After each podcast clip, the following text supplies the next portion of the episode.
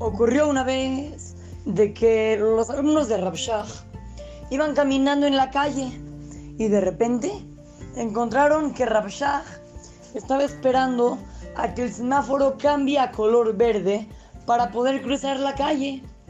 Y ellos se sorprendieron mucho. Le dijeron, jajam, ahorita son las 3 de la mañana. A las 3 de la mañana se va a esperar el semáforo. Fíjese, jajam, no viene ningún coche, no hay nadie en la calle. ¿Por qué usted no cruza? Rabshah contestó, no, el gobierno no lo permite.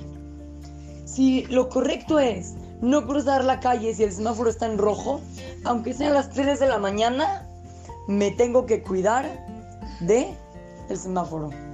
Niños, hay que aprender de Rabshah. ¿Cuántas veces en la vida hacemos cosas que no son correctas? De repente ya decimos, ya seguramente mi hermano si me presta su cochecito y lo agarramos. ¿Por qué? ¿Qué te cuesta pedirle permiso? O luego dices, ya no pasa nada. Seguramente de que, no sé, algo. Y en realidad no es así.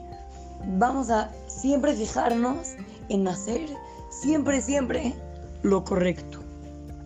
Así es que, lo saluda su querido amigo Shimon Romano para Tratugo Kids, Talmud Torah, Monte Sinaí.